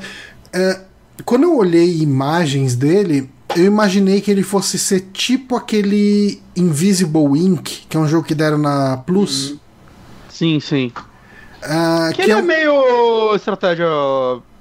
É, estratégia por turnos, né? Ah, né? Tipo um XCOM também, um é, Wasteland, eu, Shadowrun, sei lá. Eu acho que ele me lembra muito, muito Shadowrun, mas hum. com uma pegada um pouco mais arcade, talvez. Porque uhum. o, o, Shadowrun ele é bem roleplay, né? Ele é bem RPG, você escolhe decisões, não sei o que, você toma algumas decisões de gerenciamento ali, que eu não sei se ele se aprofunda tanto nisso. E eu queria pegar algum jogo nessa linha. Eu não sei se tem Invisible Ink pro Switch, eu não lembro nem de ter pesquisado. Eu mas... acho que não. É, eu acho que ainda não. Porra, Deve é uma pena, é um jogo que seria perfeito pro Switch. E daí eu dei uma olhada assim, falar, ah, um jogo de estratégia e não sei o que e tal. É, é, e eu vi que era novidade, né? Ele é um jogo que saiu em março. Uh, agora dia 6 de março. Eu, eu não sei se a versão do Switch saiu também 6 de março, mas assim, o primeiro lançamento de, de Fear Effect Sedna foi em, em, agora no comecinho de março, né? Eu falei, ah, faz tempo que eu não pego o lançamento, né? Vou pegar e ver qual é que é. Uh, cara, eu. Sabe quando o jogo não bate pra você? É... Eu, vi umas críticas bem negativas com ele, a galera. E é estranho, eu, achei ele tão charmoso que eu vi dele, sabe? Eu achei hum. bonitinho e tal. Ele é, ele é, bonito, cara, ele é bem desenhado, ele é tipo. É, ele tem. Você olha e fala, pô, é, tem uma coisa aí. O negócio dele é o cel shading de baixo orçamento. Hum. Uh, ele não é um cel shading que chega nem perto de Persona ou de. do, do Nino Kuni. Obviamente, né? Porque é um estúdio indie e tal. É. Uh, mas assim. Uh, acho que o primeiro ponto negativo dele para mim é eu não joguei os outros Fear Effects e daí ele vai te jogando personagem, eu não consigo me importar com ninguém, sabe? Uh, a protagonista lá, que é uma a Hannah e ela tem a namorada dela, que é a putz, Rain Montana. Isso, a Hannah e a Montana. Uh, cara, meu, eu não, eu não consigo dar um caralho pela relação dela, sabe? Tipo, ah, vamos transar e não sei o que e tal, ah, você é tão gostosa. E cara, nossa, mano, que preguiça que dá quando, aquela, quando elas tentam ser românticas, entre aspas, uma com a outra. Que, que, é, que é, foi um negócio que chamou muita atenção nos originais que eu lembro. Que é a relação das duas, né? Era algo retratado ainda mais em videogame, né? Principalmente uhum. videogame. Final da né? década de 90 ainda. Uhum. Mas eu, eu, já vi muita gente falando que, tipo, ah, você quando criança deveria achar isso muito adulto, mas quando, quando os adultos jogam, rejogam Fear Effect, vê que é tipo, ah não, foi feito para adolescentes. Uhum. É bem isso mesmo, cara. Mas assim, uh, ele tem uh, o combate dele ele é um combate em tempo real que você consegue passar ordens assim você consegue pausar e passar ordens ah, é? para os outros personagens hum, só que não não, ele é tempo real. Uh, e, e, não funciona, cara. O combate dele é um caos completo. Uh, é, é, horrível você. Principalmente quando tem muito inimigo.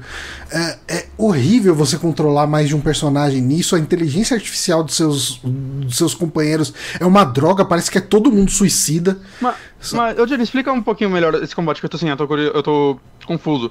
Quando você diz Sabe o que, que, ele lembra? Que ele é tipo um Hotline Miami, sei lá, que você aponta e atira é, ou. Sabe o que ele lembra? Você jogou Fallout Tactics? Não joguei o Tactics. Nossa. É, é o único Fallout que eu não joguei, inclusive. É, é, que é o jogo que eu mais consigo relacionar. Que ele. Deixa eu pensar aqui talvez um pouco, mais ou menos como Diablo, eu acho que ele é mais uhum. perto de Diablo de, do que qualquer outra coisa. Só que você consegue chegar lá e apertar, vai, tipo, o R2, eu não lembro direito, RZ, né? No... Dragon Age é um bom exemplo?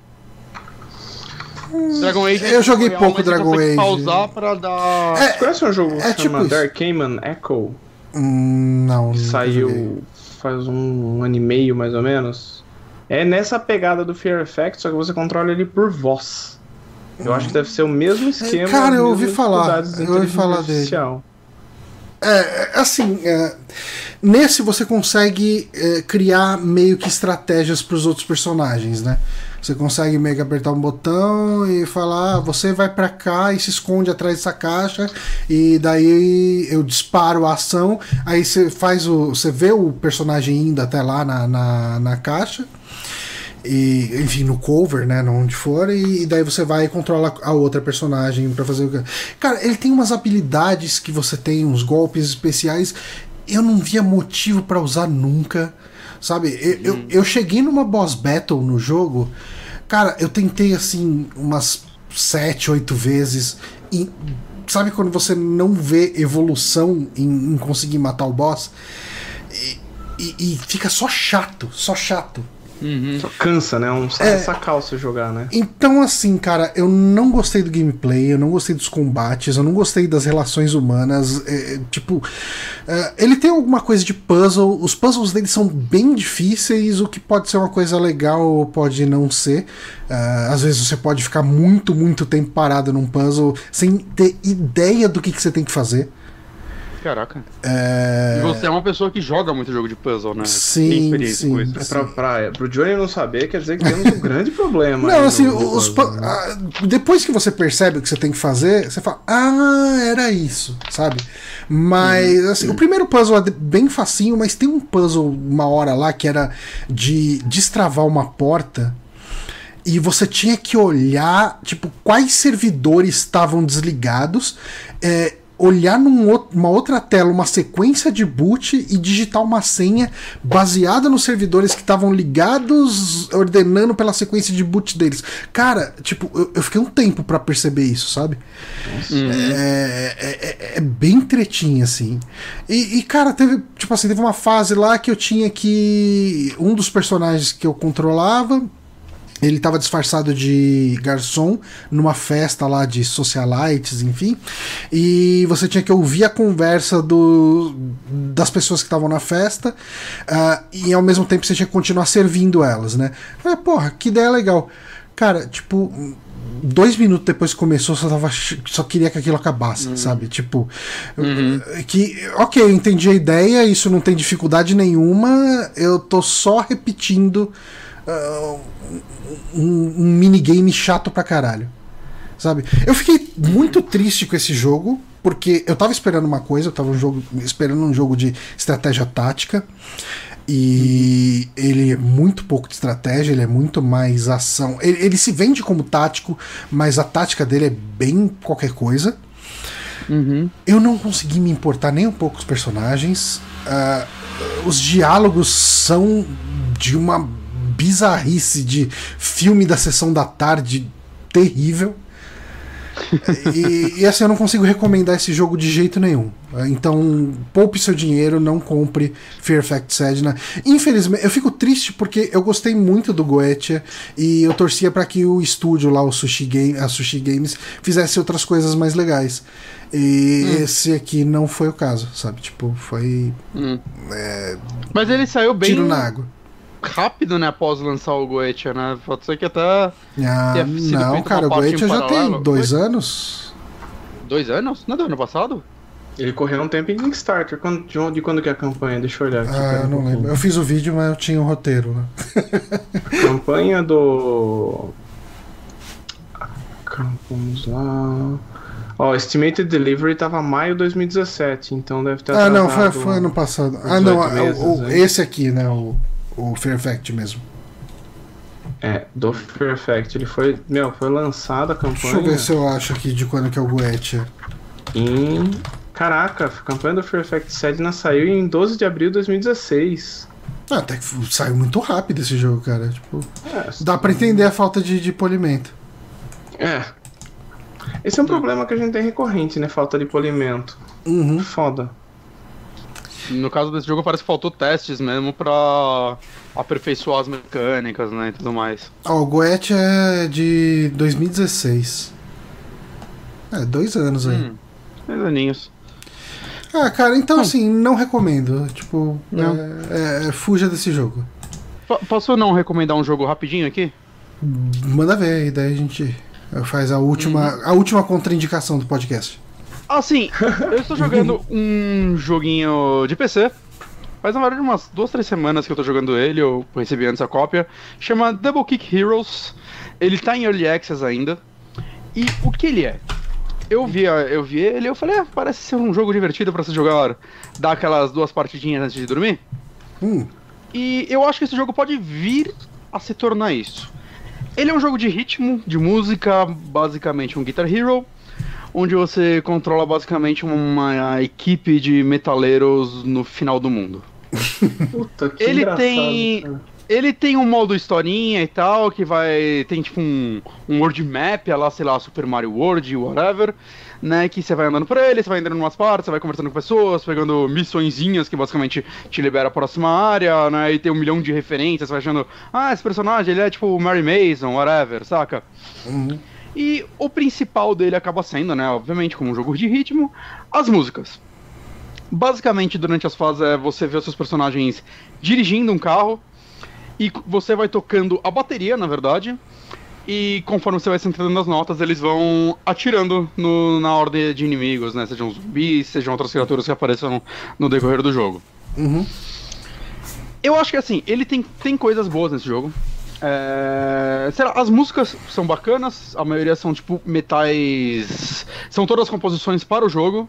Uhum. Né, e normalmente são aquele, o típico metal massa velho, se você igual eu gosta, você vai gostar dela, ela é vendida à parte, inclusive no Steam, pra quem quiser. É, se você tivesse que, me... que, citar uma banda mais ou menos do estilo. Cara, varia bastante. Você vê música vai, que vai desde, sei lá, de um ACDC até, tipo, músicas que são bem extremas, assim, death metal, Cannibal Corpse, hum. saca? É, elas variam muito de acordo com a fase e tudo mais.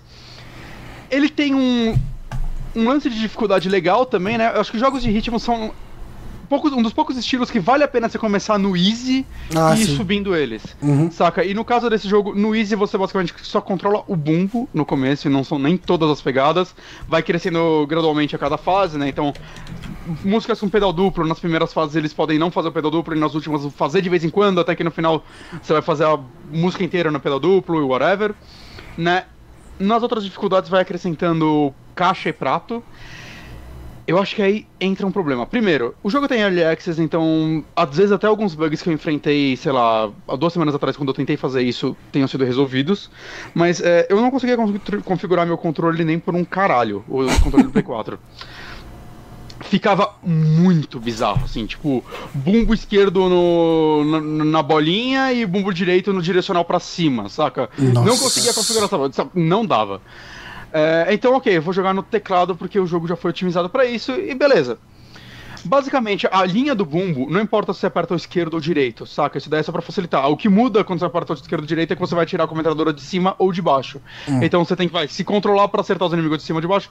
Eu senti que assim, se você acertar todos, não faz muita diferença. Dificilmente os bichos vão te pegar. E você vai perder uma vida. Uhum. Então, sei lá, você vai revezando de acordo com, sei lá, seu ritmo da sua mão. Você pode fazer dois, dois, dois com cada dedo, whatever. Funciona bem só no bumbo, setinha pra esquerda pra direita. Quando você coloca a caixa nos níveis mais difíceis, por algum motivo a caixa é o Control. Ele não usa, sei lá, A e S, é o Control. Control esquerdo, Control direito. Ou seja, você não vai conseguir usar, saca, os dois Control e a, as mãos assim. Dá uhum. pra reconfigurar, saca? Eu tô jogando muito pela configuração original. Mas pra mim já ficou uma bosta. Já fica estranho, eu senti um delayzinho quando usei a caixa. Hum. Saca? Momentos que fica a caixa e vão muito rápido. No controle, é uma, no teclado é uma merda. Novamente, ah, mas você não jogou no controle. Eu não consegui configurar essa merda no controle. e o que eu senti é. Eu acho legal que sejam composições próprias. Primeiro, porque assim, seria caro para eles com comprar os direitos das músicas. Sim. Mas, cara, as músicas eventualmente elas se tornam muito parecidas, talvez elas até repitam. Hum. É, as que eu joguei, eu joguei. Eu joguei boa parte do modo história já, eu joguei bastante fases. É, e assim, eu não sei se eu vou terminar esse jogo. Ele é um jogo que, por enquanto, ele só tem no PC. Eu acho que ele funcionaria muito bem num console tipo Switch ou no uhum. celular. Uhum. É, porque ele realmente funcionaria você jogar ele deitado uma fasezinha por vez e tudo mais. É, o que eu esperava dele de no PC, de eu ter motivação de ligar o PC e jogar antes de dormir uma fase, cara, eu acho que se eu tô com o PC ligado, eu prefiro ver um vídeo do que jogar essa uma fase, ah, o que é bem triste. É, o modo história eu achei horrível, assim, a, a, história, eu já não esperava uma história boa. Mas eu esperava um negócio, saca? Brutal Legends. Brutal Legends não tem uma puta história. Mas você fica feliz vendo as referências. Você fica uhum. feliz vendo aquele personagem, pra quem gosta do gênero metal e rock em geral. Cara, sei lá, depois de uma hora jogando a história, eu falei, foda-se, eu comecei a cortar ela. Eu quero ir pra próxima fase. Porque assim, eles tentavam ser engraçados, não eram engraçados, as referências não eram boas, saca? Era tudo muito forçado. Vamos colocar um personagem parecido com o Mary Mason, vamos deixar muito claro que é ele e ele vai falar uns negócios e a gente vai fazer isso. Sabe quando o cara faz a piada depois ele explica ela? E cara, se você já tá fazendo um negócio pra um nicho específico que conhece essa pessoa, Sim. É, você não precisa explicar isso. Saca? Porque só vai dizer. Quem, quem conhece ele vai falar, puta, já entendi. Quem não uhum. conhece ele não vai entender anyway. Sim. É, cara, os personagens, sei lá, não tem carisma, não, os textos são ruins, não tem dublagem. Pode ser que coloquem, né? No Early Access não tinha dublagem.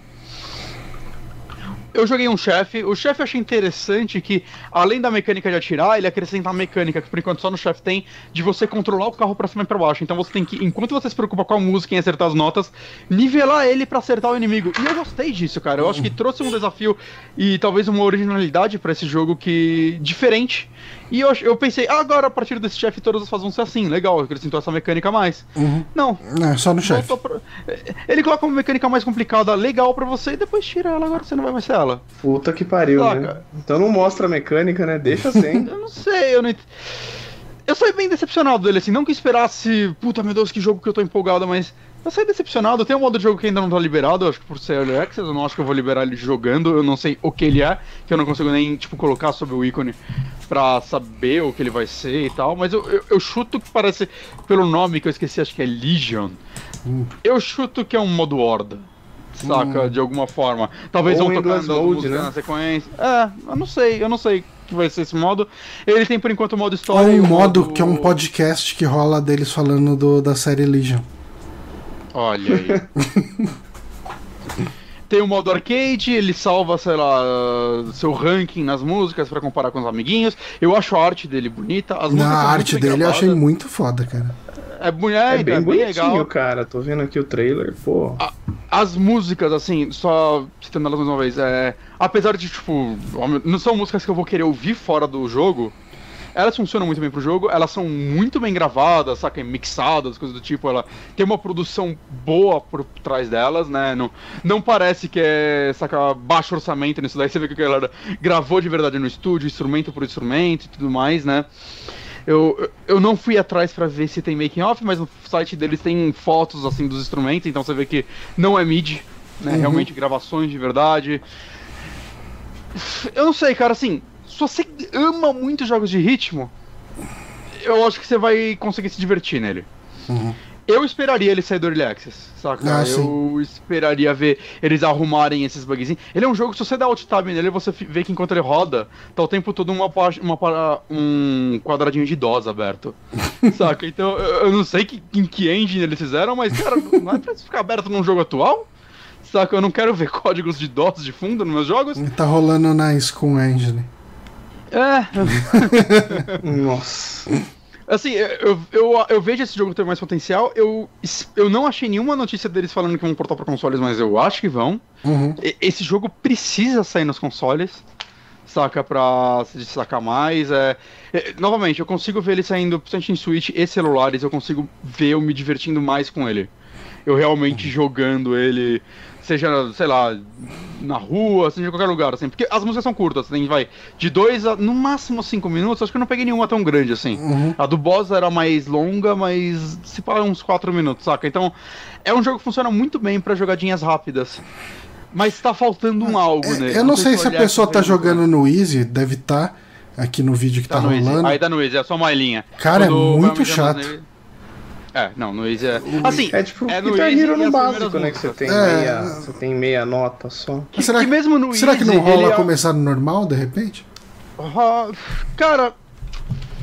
Assim, é porque no normal mesmo, não é toda música que tem caixa. Então, é, ele acrescenta mais bumbos em algumas músicas na dificuldade é, mais longa. algumas músicas mais pra frente ele coloca caixa, saca? E no máximo fica três linhas, que é Uhum. caixa, chimbal e bumbo. Pelo que o Bonatti falou, acho que não vale a pena começar no momento, né? No, no, nem começando isso, normal, começa. Começar era E um... só pra falar, chimbal é shift, tá? Então, se você não mudar o padrão, vai ser seta esquerda, direita, shift, control, você ficar jogando.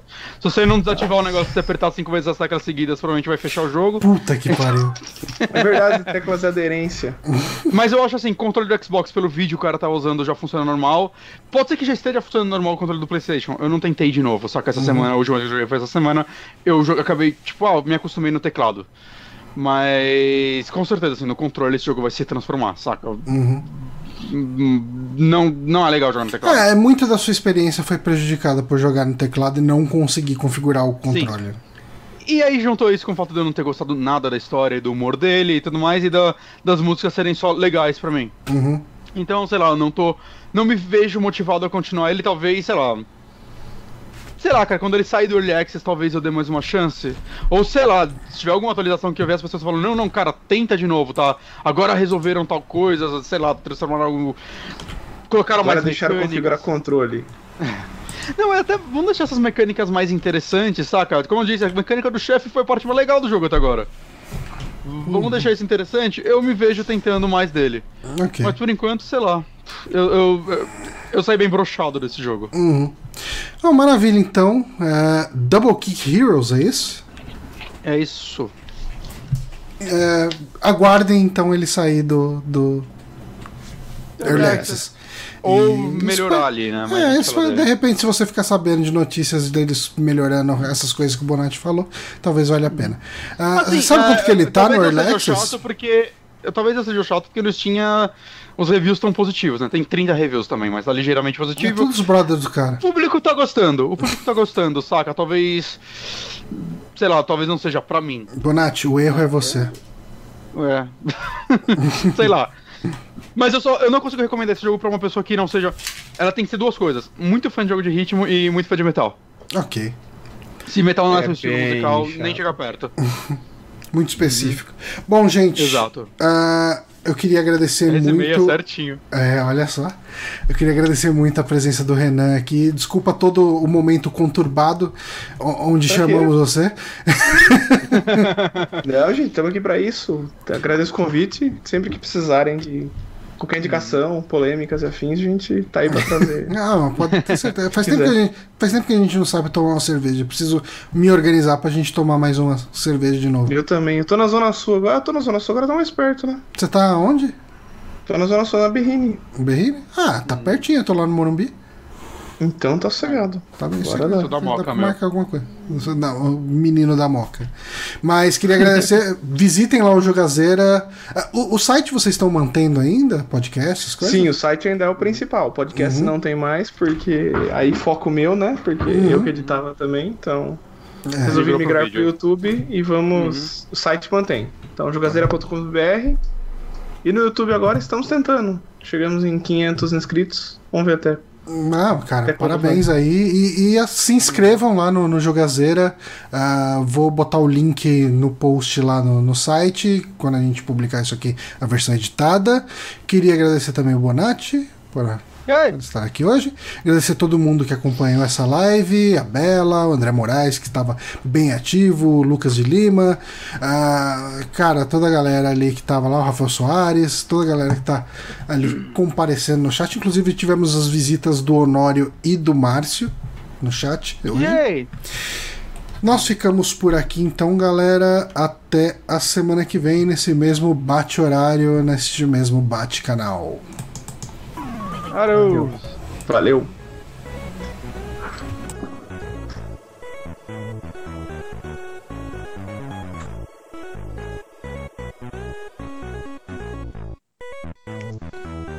Fechou?